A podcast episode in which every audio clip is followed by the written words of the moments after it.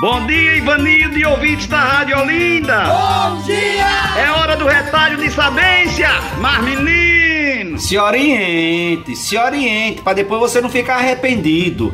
Quem fala o que quer termina escutando o que não quer. Precisamos entender essa frase direitinho que tem gente que fala pelos cotovelos, é o tempo todo falando pelos cotovelos, e depois vai sofrer as consequências de tudo aquilo que falou. Aí depois fica extremamente sensível, extremamente agoniado, porque tá escutando o que não quer, tá escutando o que não lhe convém, tá escutando palavras que tá lhe machucando agora, lhe agoniando, mas na hora de falar, você foi o primeiro, não pensou duas vezes. Tudo que a gente vai falar precisa pensar. E se você falar, agora assuma de verdade o que você disse, rapaz. Porque quem fala o que quer tem que estar tá disposto a escutar o que não quer e o que a gente escuta muitas vezes é doloroso, tem consequências.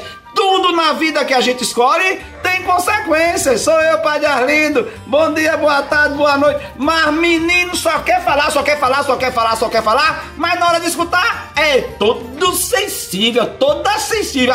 Ai, meu Deus do céu, tão pequenininho porque me machucou, me ofendeu. Mas na hora de ofender, não se preocupou. Mas menino, xoxô, seu Padre Arlindo. Quem fala o que quer, escuta o que não quer. É assim a vida.